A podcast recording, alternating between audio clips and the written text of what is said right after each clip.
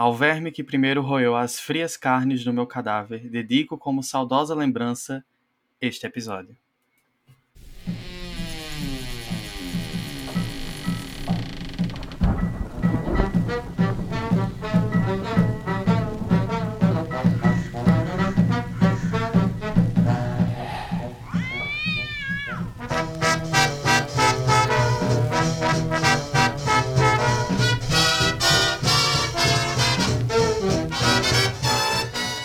Olá, sejam bem-vindos a mais um episódio de Bob e o Gato, seu podcast sobre filmes de fantasmas vivos ou mortos. Eu sou Bob, um fantasma de chapéu.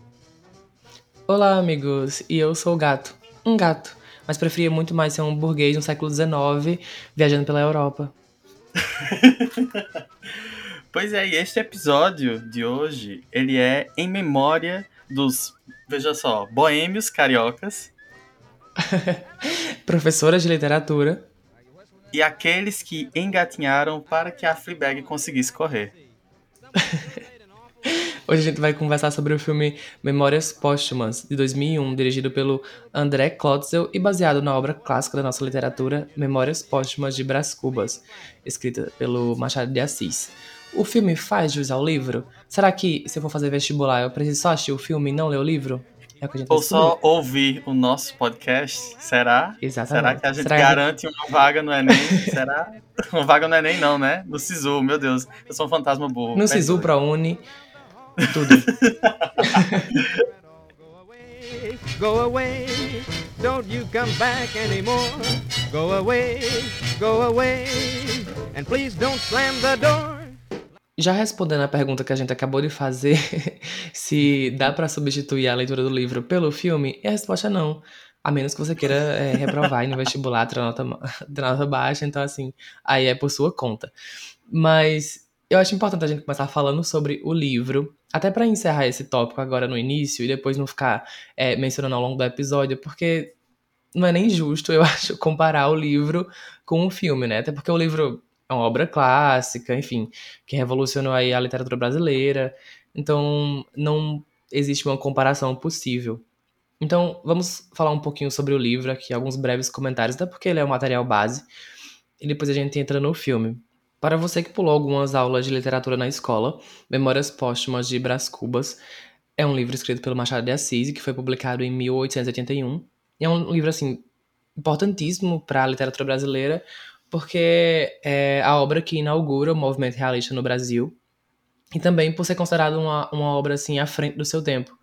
É, a forma como ele foi escrito é, é, de uma forma muito moderna. Inclusive, tem uma entrevista do Woody Allen que é perguntado quais são os cinco livros favoritos da vida dele. Assim, e ele cita o Memórias Póstumas de Brás Cubas, porque ele diz que leu o livro e desacreditou que ele foi escrito no século XIX pela forma de alguns capítulos, eles são mais curtos do que outros, tem uns que são mínimos, são um parágrafo. É, a narrativa vai e vem no tempo. É, enfim, a forma como ele foi escrita é, é, muito moderna e por isso ele é um livro super importante. E se você não se lembra da história, conta basicamente é, as, são as memórias do Brás Cubas, né? Um defunto autor, como ele próprio se denomina. Ele morreu e decide é, contar suas memórias. Desde a época da escola eu escuto que esse foi o primeiro livro escrito, entre aspas, né, por um morto, e eu não sei, não verifiquei essa informação, mas eu acredito. eu gosto de acreditar que ela é verdadeira. E isso é muito maravilhoso, porque permite que o narrador, ele tenha total liberdade, porque depois que você tá morto, você não se importa mais com a vida, né? Então você pode analisar é, os fatos que aconteceram de uma forma mais distante, analítica, e sem preocupação nenhuma, sem amarras. E isso que faz do, do Brás Cubas um, um narrador, tipo, extremamente irônico, crítico e despreocupado. É, é, muito engraçado o livro, na verdade. Não é um livro pesado. Provavelmente, se você já teve aula de literatura na escola, você já deve ter tido contato com esse livro. Você provavelmente já precisou ler ou leu um resumo e fingiu que leu, ou então assistiu esse filme que nós iremos comentar hoje, lançado em 2001. E a verdade é, quem já teve contato com o livro consegue notar que tem coisas ali que não conseguem, não conseguiriam ser transpassadas para um filme, para uma obra audiovisual de uma forma fácil. porque ele é um livro muito dinâmico e tem coisas ali, artifícios que só funcionam no formato literário mesmo, sabe? E esse é um dos pontos que a gente vai tocar, inclusive, sobre o filme, que é essa questão de que tem coisas que parece que não conseguem ser mostradas, elas só conseguem ser ditas da forma como o Brás Cubas diz no, no livro. Por isso que a gente reitera aqui, vá ler sua vagabunda, não tenha preguiça, tá? O livro vale muito a pena e é isso que eu tenho a dizer. E esse é um livro, assim, que quando. Eu não terminei de ler ainda. Comecei a ler por conta do episódio, tô ali nos 80%, falta o final, finalzinho ainda. E enquanto eu lia, eu ficava pensando, meu Deus, esse livro é impossível de adaptar. Mas tiveram corajosos que adaptaram. É, em 1985, teve uma a primeira versão é, para o cinema de Memórias Póstumas de Brás Cubas, né? Que é o filme Brás Cubas, dirigido pelo Júlio Bressani e também com o Luiz Fernando Guimarães como o Brás Cubas. Esse filme me parece super experimental. Eu vi o iníciozinho no YouTube, não tive coragem de ver o resto. Não tenho cabeça para nem paciência. Amigo, eu ainda assisti. Eu ainda Você assisti assistiu? Um... Eu não, não vou dizer que eu assisti todo, mas eu assisti relances dele. Eu fui até o fim. e assim, é um filme que você precisa estar tá na vibe para assistir esse filme, porque apesar dele ser um filme que também é baseado na obra de Machado de Assis, ele toma muitas liberdades criativas e ele é um filme muito mais satírico e experimental do que uma obra é, para fazer jus a, ao livro do autor, sabe? Então vão ter cenas ali como. Ah, tem a Regina Casé nesse filme, inclusive. Hum, Regina sim. Casé é novinha nesse filme. E é um filme de 85 Calma que tem uma ambulância aqui. Vai resgatar quem? Vai resgatar quem? Estamos todos mortos. O filme ele é de 85 e vai ter cenas como a que o Bryce Covers fica se atracando lá com a Regina Casé e do nada param as gravações e aí aparece o estúdio de filmagem, o pessoal com as câmeras, o, os microfones e aí é um filme dentro de um filme, sabe? Tipo, é o filme toma muitas liberdades dessa e é muito à frente do seu tempo para um filme feito em 85, sabe? Mas é um filme que você precisa estar com paciência para assistir. Se você quiser arriscar, tem ele no YouTube completo, tá? E é uma obra muito mais autoral do Júlio Bressani do que, enfim, uma releitura fiel. De 95 a 2002 a gente tem o que é chamado de cinema de, da retomada, né, no Brasil. É nesse período que surge mais especificamente em 2001, o filme Memórias Póstumas, é dirigido pelo, pelo André Klotzel e uma adaptação mais fiel, digamos assim, é do livro do Machado de Assis. O roteiro também é escrito pelo próprio André Klotzel, com alguns diálogos do José Roberto é, Toreiro. E claro, grande parte do texto do filme são os trechos do livro do Machado de Assis, que eles não atualizaram, assim, porque também não precisava. É um texto muito moderno, podemos dizer. Então, assim, as piadas, elas conseguem se, é, serem engraçadas ainda hoje. Então, eles não modernizaram esse aspecto. Eu acho isso muito legal. Sim, algumas envelheceram meio mal, mas a gente comenta depois. O filme, que, como a gente já falou inúmeras vezes aqui, é baseado na obra de Machado de Assis, vai contar a história do Brás Cubas, que é este boêmio da, do Rio de Janeiro, que faleceu em 1869. E a história é contada a partir do seu fantasma, podemos dizer assim, né? O seu fantasma, ele conta toda a sua história, só que ele conta numa ordem não cronológica. Ele começa da sua morte, ele depois passeia pelo seu nascimento, é, e, enfim, a gente vai descobrindo como Brás Cubas era um, um rapaz que não conseguiu suceder em nada na vida dele, né? Brás Cubas, nós lhe vimos nascer, lhe vimos fracassar, lhe vimos fracassar, lhe vimos fracassar e lhe vimos morrer. Porque ele não conseguiu ser, ser bem sucedido em nada do que ele fez. Porém, ele conta de uma forma muito cômica, tirando sarro de tudo, de todos, até dele, e fazendo algumas reflexões sobre o que aconteceu na vida deles, pessoas que foram e voltaram, e enfim, situações é, trágicas e também cômicas da vida dele e situações amorosas. Eu vi uma entrevista do, do Klotzel no canal do Sesc no YouTube, chama Sesc TV. eu acho que ele falou uma coisa que você percebe onde ele encontrou a chave para adaptar Machado de Assis ali. Porque ele falou o seguinte, ele leu o livro, né? E o livro foi publicado em 81, 1881, né? Não 81, 30 anos atrás. E o Brás Cubas teria morrido em 1869. Então, a gente pode imaginar que ele está contando a história 12 anos depois da morte dele. E aí, isso, fantasmas têm essa liberdade. Eles vagam no tempo e espaço, eles não têm essa preocupação. É, e aí o, o Klotzer percebeu isso e disse, bom, se ele contou a, a história em formato de livro em 1881, ele pode contar agora a história dele em formato de filme em 2001. E foi basicamente essa a ideia dele. Então, assim, assim como Machado de Assis explorou as formas é, de linguagem ali da literatura para contar é, a história desse cara, né, as memórias desse cara, o Closa tentou fazer isso através do cinema. Então, o Brás Cubas, no filme, ele utiliza a linguagem cinematográfica para contar a história dele. Então, ele interrompe, é, ele pausa uma cena para acrescentar um comentário, é, ele interfere em alguns momentos da trama, é, ele vai e vem na história. Então, assim, ele usa realmente a linguagem para contar a história dele. Ele conduz você através do filme. Falando sobre questões técnicas, o André Klotzel, ele dirigiu outros filmes também e roteirizou, como A Marvada... Ma, eita, calma, vai sair. A Marvada Carne, que é um filme com Fernanda Torres. Você, amigo, que é fã de Fernanda Torres, já viu esse filme? Já. Não sou muito fã desse filme, não. Eu não gosto de quem fala, sabe? E ele também dirigiu um dos meus filmes nacionais favoritos, que é Reflexões de um Liquidificador. Já assistiu esse, amigo? Esse eu não vi ainda, mas gostaria de ver porque tem o Celton Mello, né, a voz do Celton Mello, Fazendo que é um liquidificador. Fazendo um liquidificador. Sim. Eu vi é... no Letterboxd. Ah, foi... Era teu comentário, eu acho, não. Era da outra pessoa, falando que era a nossa Scarlett Johansson. Isso! eu, eu acho que os filmes do André Klotzel, eles têm... Uma coisa que eles têm em comum é o fato de que ele consegue lhe inserir em uma narrativa sendo.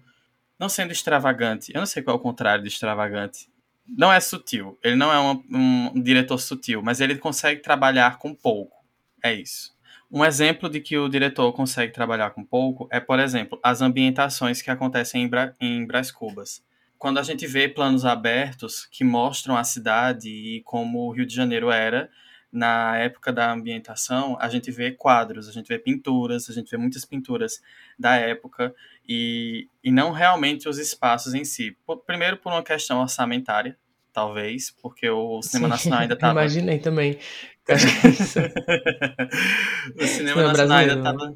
ainda estava se reerguendo a trancos e barrancos nessa época e mas também por uma questão estética que pro bem e pro mal é utilizada de uma forma diferente, mas você fica com aquela sensação de que poderia ter sido melhor executado, sabe? Mas enfim, isso fica para comentários futuros. O que achas, amigo? É, eu, eu, eu achei legal essa parte.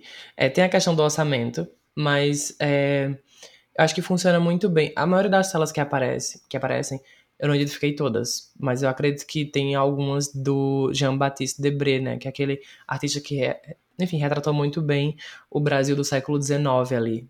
Ele é um artista francês que veio para o Brasil junto com a corte portuguesa, não junto, mas assim na mesma época e tudo mais, e retratou muito bem esse período. E elas são usadas para é, no filme como transição para ambientar mesmo a, quem está assistindo. Assim, eu achei uma saída muito boa porque aquelas obras elas realmente passam a sensação, sabe? Eu, quando você vê aquelas telas, você se sente um pouco imerso ali. E o filme, uma característica muito forte do livro é a crítica social, é a representação daquela época, tanto é que ele é um marco, né, o início do realismo no Brasil.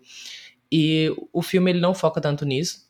Claro, a crítica social tá lá, mas a questão da escravidão, por exemplo, ela não é abordada tanto no filme diretamente, no discurso. Ela tá nos cantos assim, então tem claro, personagens negros é, no filme todo, mas eles não têm fala, é, eles são apresentados em cenas de segundos e nas telas do Debré, que representam muito bem como é, a burguesia estava ali é, conectada com a, a questão do, da escravidão e como isso era era corriqueiro, era do dia a dia. E pra gente, hoje em dia, vendo essas telas e vendo algumas cenas do filme, são bem chocantes. Então eu acho que o filme não precisou estar é, tá no discurso para, de certa forma, também é, criticar essas. Enfim, essa sociedade do século XIX no Rio de Janeiro. Além disso, da, das obras também, né, que são um elemento muito. que eu achei muito certeiro no filme, eu acho que o, o filme também se usa muito de elementos e diálogos teatrais, né? Eu acho que esse é um costume muito bom do, do cinema brasileiro. A gente vê várias obras aí é que vão para esse caminho do teatral, porque eu acho uma saída muito válida. A gente às vezes não pode se apoiar num CGI, sabe? De milhões assim para fazer um hipopótamo naquela cena do delírio, fazer a mãe natureza. Dele, da, da, do leito de morte, né?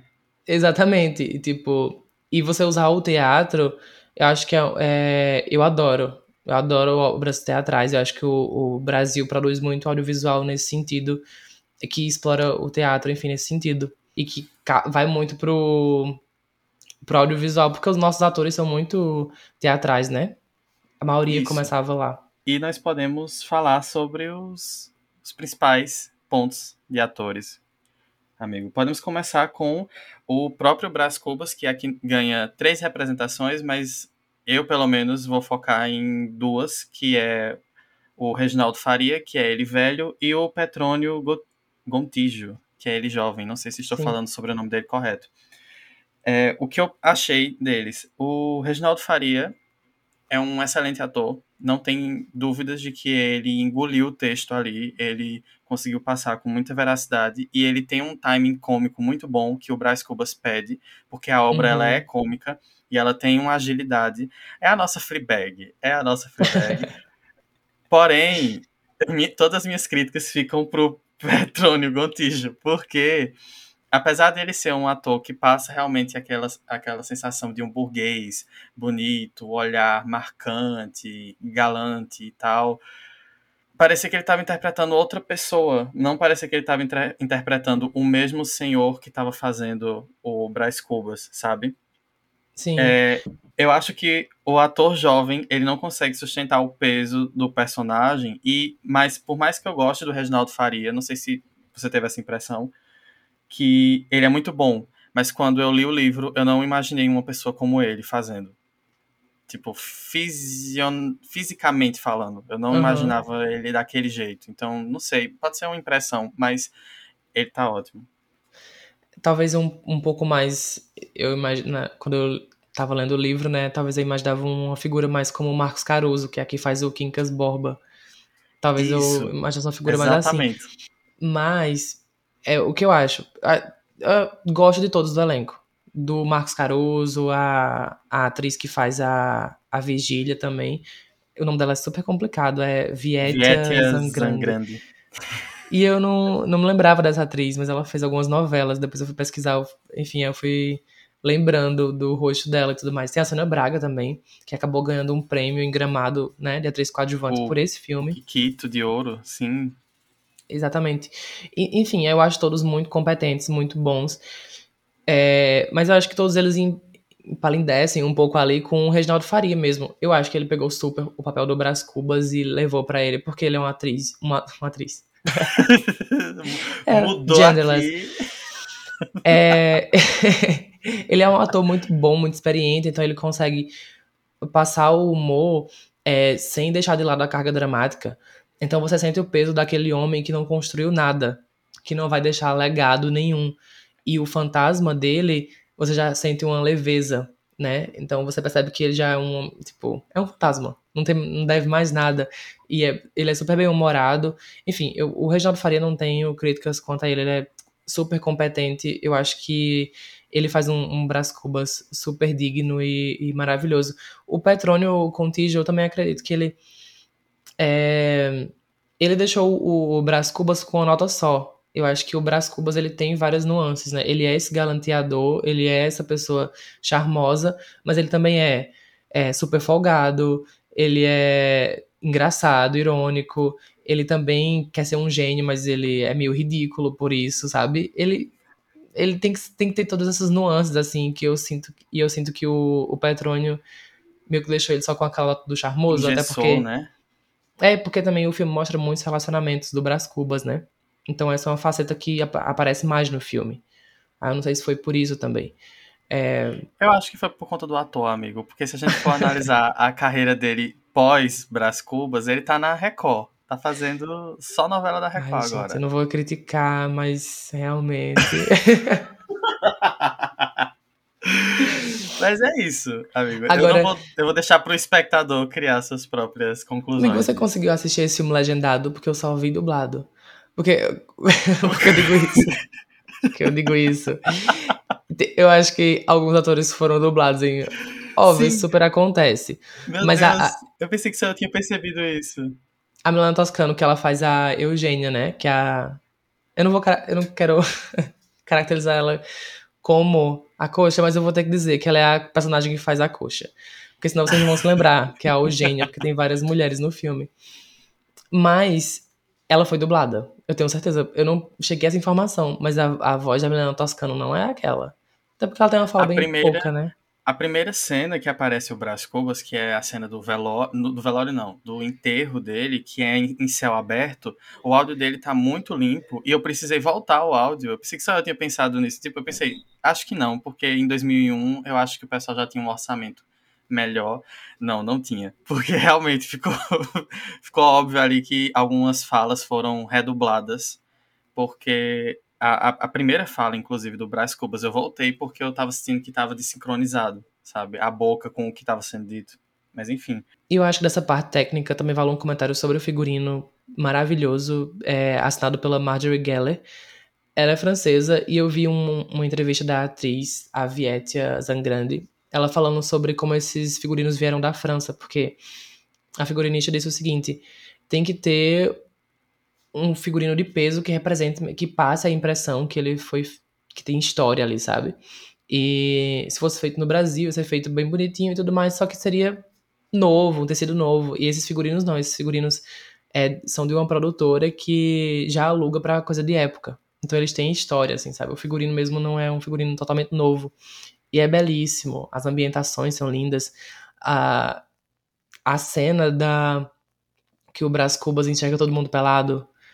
Aquela cena é Sim. muito bonita, tipo, a construção dela, sabe? E é uma cena, uma, uma grande piada ali, né? Mas, mas é maravilhosa a cena. Agora eu fiquei pensando, eu não tenho essa informação climática, mas Rio de Janeiro, século XIX, as pessoas se vestiam daquele jeito mesmo. Porque o calor, Amigos, se vestiam por uma questão de status. Porque o status, pessoal né? porque o pessoal passava calor, porque muito de- muitas dessas é, estéticas de moda e de vestimentas vieram da Europa, né? E lá fazia frio. Aí quando trouxeram pra cá, eles continuaram se vestindo daquela forma, a peruca suando, mas estava ali. Inclusive, falando em peruca, o, o único defeito que eu encontrei nesse filme foi a última peruca de vigília, De quando vigia. ela tá velha. Gente, que cabelo foi Ela aquele? parece a vovó do Piu Piu, aquela cena. Porque ela aparentemente. Não, aparentemente não. Ela definitivamente não tá velha ali. Ela não aparenta Não. ser velha ali. Todos os atores permanecem o mesmo. Mesmo, menos o, O Braz. o Brás Cubas. O único que envelhece no filme, o pobre. Normalmente se começa uma história pelo começo, mas decidi começar pelo fim. Por dois motivos. O primeiro é que, como eu ressuscitei para ser o autor dessas memórias, eu não sou um autor defunto, mas um defunto autor. A sepultura para mim foi outro berço. Segundo é que a história fica renovada e moderna. Moisés, que também contou sua morte na Bíblia, começou pelo nascimento e não pela morte. Aliás, essa é uma diferença radical entre minha história e a Bíblia. Agora vamos conversar um pouco mais sobre algumas das cenas do filme, comentar algumas temáticas também, o que a gente pensou enquanto assistia, é, o que fez é, a gente querer gravar esse episódio e tudo mais. Bora lá. Eu acho que um ponto que, que ficou mais latente pra mim foi o seguinte: é, depois que você é um fantasma, depois que você morre, você não tem mais amarra nenhuma com a vida, né, com o mundo terreno, e você pode falar o que quiser. Eu acho que isso é o mais incrível do livro e o que funciona muito bem também no filme, porque o Brás Cubas, ele tem uma, uma leveza de gente que já tá à vontade no mundo, né? Porque não tá no mundo mais, tá num plano ali é, diferente. E aí pode comentar as coisas sem pensar se elas são corretas ou não, sem questões morais. É... E a própria vida também leva com leveza, com ironia. Ele percebe que a vida dele foi um nada, e aí ele começa a, a avaliar certos pontos ali com distanciamento, até os relacionamentos amorosos também, os que deram certo. Quer dizer, nenhum deu certo, né? Nenhum e é, deu. Isso que, é, isso que é engraçado. E ele leva super bem. Ele vai comentar, sei lá, que uma, uma das pretendentes lá morreu com febre amarela. E ele, ah, ela foi mais uma, tipo, infelizmente, levada, tão jovem e tudo mais. E eu acho isso muito incrível. Assim, a ideia base, né, é muito poderosa. A única coisa eu acho que Braz Cubas conseguiu na vida dele foi o diploma, né? Porque ele se formou em Direito em Lisboa, não é isso? É, aí, Lisboa. É, e aí ele chega a comentar, é, o, o, narrador fala que quando ele recebeu o diploma, ele sentia que estava enganando a academia e estava se enganando também, porque ele não sabe como passou. A sensação de todo mundo que se forma, né, amigo? Tem uma parte. É, e outra parte também do personagem. Ele fala no livro, mas acho que ele não fala no filme, mas fica meio entendido assim. Que ele diz que o bom de você ter um amante é que ela não é responsabilidade sua. ela é responsabilidade de outra pessoa. E você só aproveita a parte boa. Então, assim, é uns absurdos que ele fala. Tem uma coisa muito boa que ele diz que é o seguinte. É, ele fala quando o Lobo Neves, né, que é o marido da Vigília, que é a amante dele por muito tempo, morre. Sim. Ele diz o seguinte: é, ela havia traído o marido com sinceridade e com sinceridade ela chorou a morte dele. então, tipo, é esse tipo de coisa que só uma pessoa morta falaria. Porque, enfim, acabou, acabaram seus pudores. O personagem do Lobo Neves, inclusive, porque assim, Brás Cubas, ele se aventurou com várias mulheres, mas aí o seu pai é, decide, não, você vai tomar um rumo na sua vida, sua mãe já morreu, você, eu não posso morrer sem ver você me dando alguma felicidade. E ele realmente morreu sem ver o filho dando nenhuma felicidade, porque ele estava prometido para Virgília, só que Virgília acabou se aproximando mais do Lobo Neves, porque Lobo Neves tinha mais traquejo social e político e tinha mais é, influência política também, né? Parecia ser mais rico, tinha mais oportunidades para dar para ela. Ela também era interesseira, igual. É, ela sabia muito bem o que estava fazendo. Exatamente. E aí foi daí que o pai morreu, né? Inclusive. E aí a Vigília, ela se torna uma personagem muito presente na vida do Brás Covas, porque inclusive no, no leito de morte ela tá lá é, acompanhando ele e o que acontece? Eles se encontram de novo, só que ela continua casada com o Lobo Neves, só que agora eles têm um caso aí, né? É, extraconjugal, em que eles ficam se encontrando. E para o Brás Cubas está tudo ótimo, porque ele fica fingindo essa falsa amizade com o Lobo Neves. Inclusive, tem uma cena muito boa, que é a que ele estrangula o Lobo Neves. E aí. e aí o fantasma tem que separar ele, né? Tipo, Isso, o fantasma, é fantasma diz.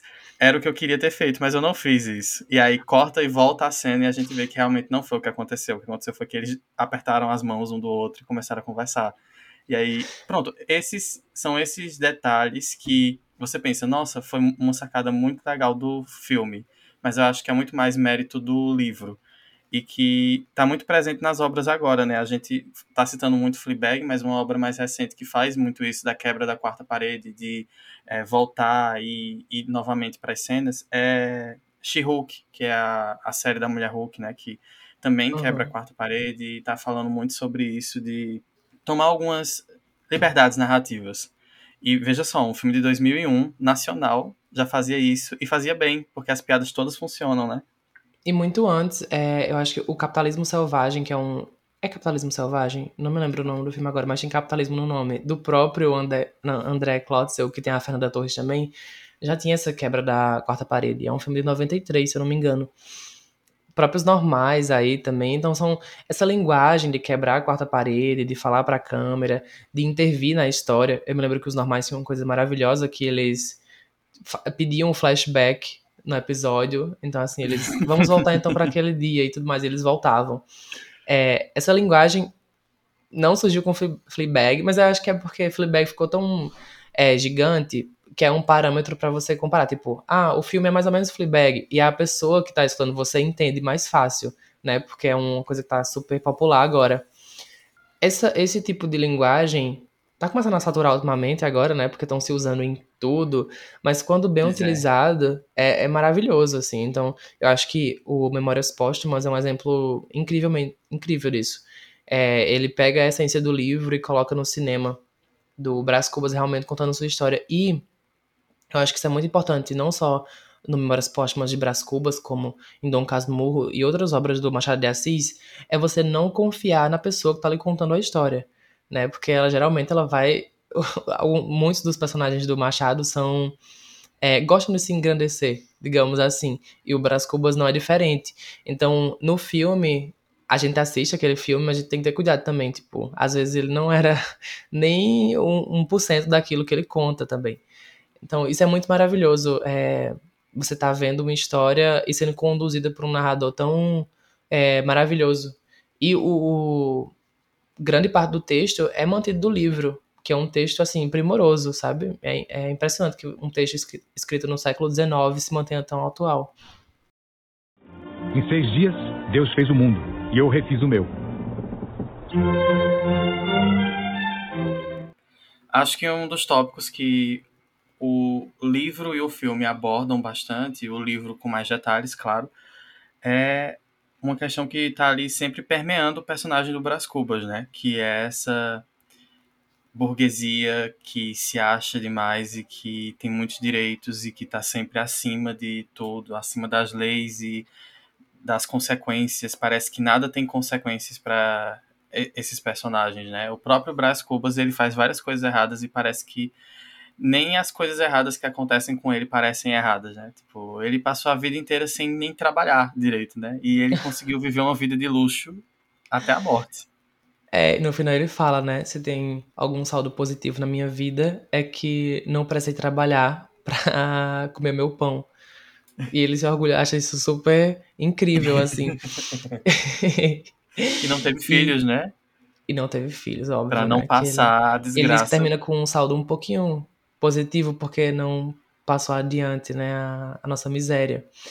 E, mas é, é isso, é, essa burguesia que nunca fez nada, nunca precisou fazer, se esforçar muito para até deixar um legado. Eu acho que o Brás Cubas, o Machado era um crítico muito ferrinho de sua época, né, e de tudo que ele via ao, ao redor.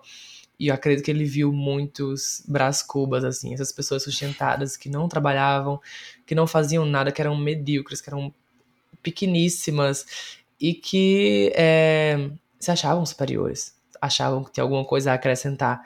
O Brás Cubas, pelo menos depois de morto, deixou algumas piadas pra gente rir, pra gente estar tá comentando até hoje, né? E eu acho que a existência dele é, é essa lembrança, assim, de que existem pessoas que não não somam em nada, sabe? E que acham que vão deixar algum legado, mas que não vão. Mas o pior também é que, se a gente for pensar mais a fundo, isso não é uma, um privilégio da burguesia. Tipo, isso é um, um a maioria de nós não vai deixar nada para depois. Isso é uma conversa complicada. é, porque hum. muitos de nós queremos ser lembrados né, depois de mortos. Eu não faço questão muito, não, mas muitos queremos. E. Eu fazia, mas já morri, então. infelizmente, talvez eu seja lembrado agora, depois de morto.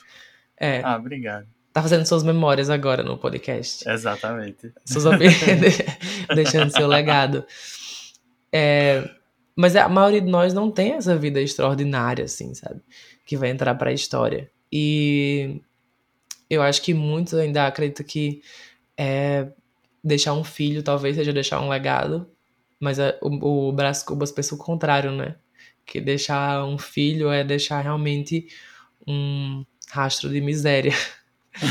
é bem pessimista nesse final aí, mas, não, é, mas é, um, é o livro é... que inaugurou o realismo, né? Então não, ele, não dá pra se esperar um ele herói. imaginava que se ele teve uma vida de fracassos, ele não queria que o filho dele desse continuidade a esses fracassos que ele teve. É, uma coisa que eu gosto muito do personagem do Brás Cubas é que ele tinha tudo para o espectador não gostar dele.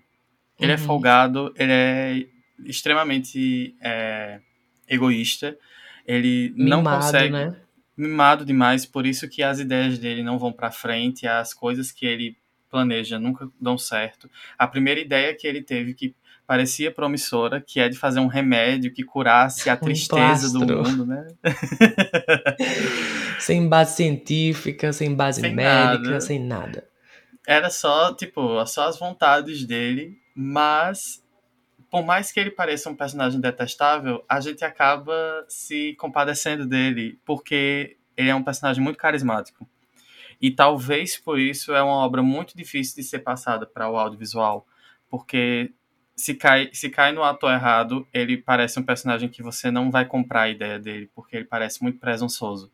E o filme passa esse ar sempre né, de que o Brás Cubas, ele, é, por mais que ele fosse um fracassado em todas as áreas dele, ele se sentia superior, inclusive a velhos amigos como o Quincas Borbas, que aparece, né, no, Uhum. na obra, e aparece como um mendigo, e ele fica tipo, toma esse dinheiro, eu vou embora, sabe, tipo, tentando se sair. O Quincas Borba, eu acho que é um dos, um dos pequenos deslizes ali do, do, da adaptação. Não sei se deslize também se daria pra contar a história dele melhor no filme, mas no livro o arco dele é mais bem construído ali. Apesar dele ser um coadjuvante, é, até a filosofia né, dele, do humanitismo, ajuda mais o, o personagem do Brás Cubas no livro, assim. Tem uma parte impactante.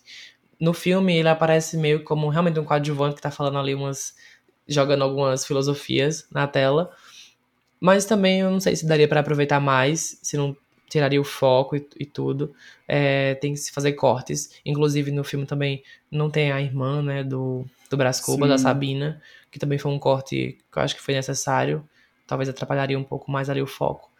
Enfim, escolhas, mas que no final acho que deu tudo certo. Acho que a ideia principal, a ideia desse, desse homem é, fracassado em tudo que se propôs em vida, mas que volta ali, né, em forma de fantasma para contar suas memórias. E talvez seja tenha, tenha essa ideia também dessa pessoa, até a pessoa mais fracassada, é, pode ter uma história interessante. Mesmo que seja uma história, sabe, é meio floreada com piadas e humor, mas é muito boa de escutar. O Brás Cubas, acho que ele não percebeu o dom dele cedo. Ele é um ótimo contador de histórias. Sim, é verdade. Nossa, o plot, ele era ruim em tudo, mas ele era um ótimo contador de histórias. E é legal ver como alguns personagens, é, eles saem da vida do Brás Cubas, eles e às vezes eles voltam é, com outra, em outra situação. Por exemplo, a, a personagem da Sônia Braga, né? A Marcela, ela era super bonita, elegante, sedutora, e aí ela termina acabada numa loja que conserta relógios. Ou então o próprio Quinca Bobas. Eita, Quincas Boba, eu sempre erro o S. o plural. O É o S vai plural. na frente ou vai atrás? E aí o Quincas Borba, que começou o mendigo, no final ele já tá um- mais um burguês pra conta, entendeu? Então assim, você vai vendo como o Braz Cubas ele não conta apenas sobre a vida dele, mas sobre o ciclo da vida dos outros personagens. E o interessante é como os personagens, eles às vezes estão em cima, às vezes estão embaixo, mas o Braz Cubas ele nunca tá em cima. Ele tá sempre embaixo, né? ele tá sempre perdendo. Ele tá sempre confortável ali onde ele tá também, né? E ele tá muito confortável com ele isso, não né? se esforça Então, pra nada, ele tanto faz, tanto fez. Bom demais ser rico. eu, eu senti isso o filme inteiro. No dia em que a universidade me deu o diploma em uma ciência que eu estava longe de trazer no cérebro, confesso que me senti ao mesmo tempo enganado e orgulhoso. Então, amigo, antes de saber a sua opinião sobre o filme, nosso veredito final, eu tenho uma pergunta muito importante para lhe fazer. Quem você acha que seria o nosso Brás Cubas da nossa geração? Cara, eu tem alguns candidatos aí. Pessoas que não trabalham e não têm filtro. Eu acho que a, Loli, a Loli Vômito, ela tem muito potencial. Queen, por favor, Loli, se você escuta o nosso podcast, que Ela já fa- difícil. Não, por, aí fa- zerei minha vida, né? por que ela- favor, venha. Precisamos da Loli Vômito. Imagina, sonho. Ela já falou, aquele vídeo dela falando que ela não quer ter uma carreira. Que ela, sabe, tipo, se o pai dela pudesse sustentar ela, Tá ótimo. Então, assim, eu acho que ela é o Brás Cubas da nossa geração. Ela é uma ótima contadora uma, de histórias. Ela tem uma eloquência nela, tem um porte. Eu acho. E eu tenho certeza que ela tem memórias ótimas para serem contadas. Então, Loli, por favor, escreva suas memórias antes que você morra, porque nem todo mundo tem a chance, depois de, da vida, poder voltar para escrever. Talvez a Geise Arruda. a Geise... É, ela... Mas eu acho a, a Geise, acho que ela não consegue formular algumas frases. Aí seria difícil para ela fazer as memórias, sabe? Mas seria engraçado, é tipo ela, a Mari Baianinha. A Mari Baianinha, eu A Mari Baianinha, ela tem. Mas a Mari hum. Baianinha é trabalhadora. E, e é, acompanha a cena alternativa brasileira, né? É ela tá sempre ali. Todos, tá eu acho. Eu acho que ela poderia ser a Kinka, Bo a Kinkas Borba da, da geração. A filósofa. a filósofa da geração é a Mari Baianinha. Perfeito, é isso. Agora, o oposto do Brás Cubas é, que seria o Brás Cubas Reverso, seria a questão da Queen, né? A maior trabalhadora todos... brasileira. Tem todos os empregos, a nossa Barbie. Tem... Ué, gente, a Queixuda trabalhando como deputada. a Queixuda vendendo cachorro-quente. Ué, que... gente, a Queixuda agora faz um emplastro. Eu vejo ela fazendo, sabe? Várias, dando certo em várias profissões, assim. Gente, a Queixuda, a Queixuda morreu. Essas são as memórias de Queixuda. Ai, sim suas, suas considerações. Agora sim, depois que nós decidimos nosso nossa adaptação, fica aí a cargo de diretores nacionais, tá? Fazer uma adaptação com as, as figuras que a gente citou aqui. A gente já fez metade do trabalho de vocês, tá? É o resto aí. Providenciem aí. Providenciem. E você, amigo, o que achou do filme? E você acha que o filme faz jus ao livro? Você acha que esse filme nunca deveria ter existido? Você acha que o Stepan Essessian fez uma boa participação nesse filme? Ou. Adoro um... a participação do Stepan Essessian. ou foi um esquete é... do Zorro Total?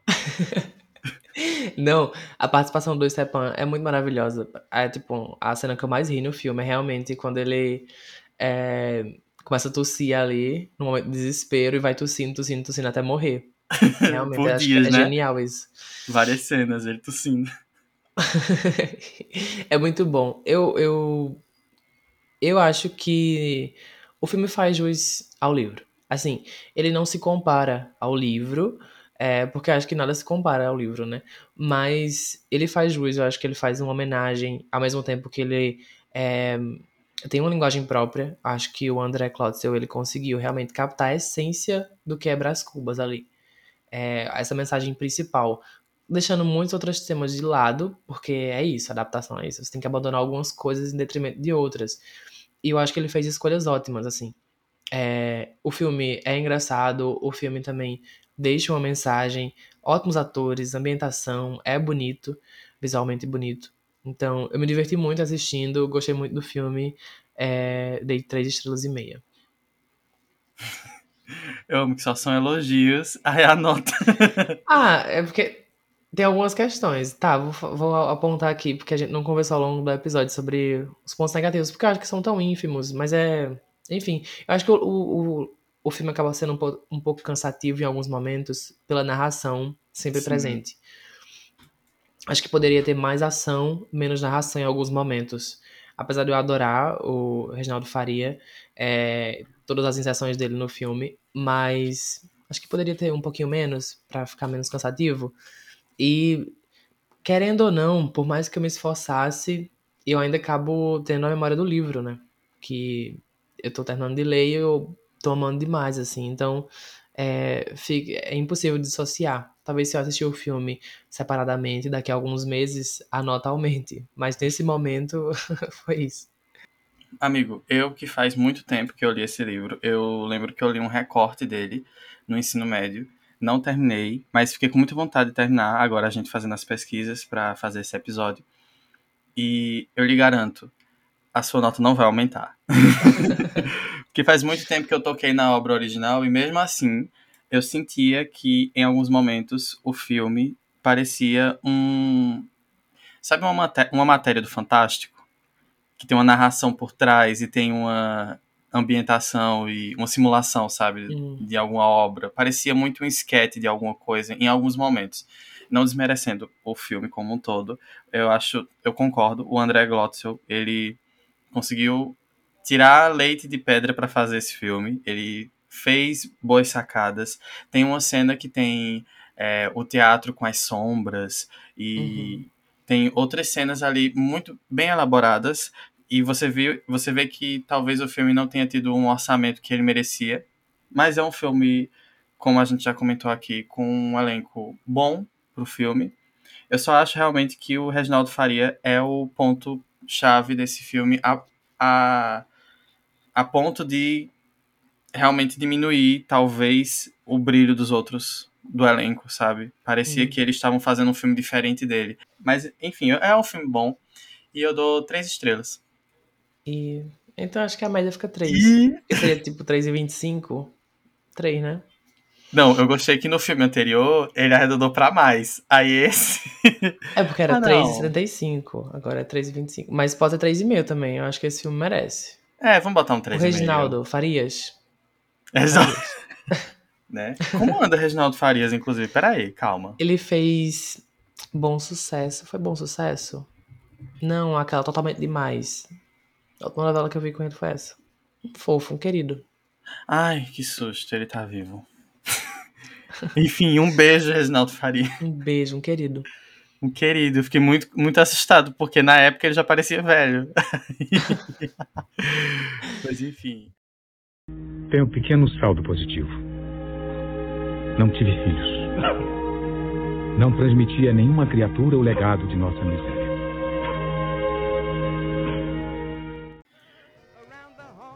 E essas foram as memórias póstumas de Bob e o Gato. Eu sou Bob. E eu sou o gato. E você nos encontra nas nossas redes sociais com o Twitter, Letterboxd e TikTok no arroba Bob e o Gato. Eu acho que eu usei as preposições erradas, mas vocês entenderam que é, é isso. E também no Instagram com arroba Bob e o Gato Podcast. Compartilhe o episódio com seus amiguinhos. Para o seu amiguinho que está prestando vestibular e quer saber da história, mas não quer nem ver o filme e nem ler o livro. E a gente se vê na próxima semana com mais histórias de fantasmas? Talvez. E não se esqueça. Esqueci. é isso, pessoal. Um beijo. Um beijo até a próxima.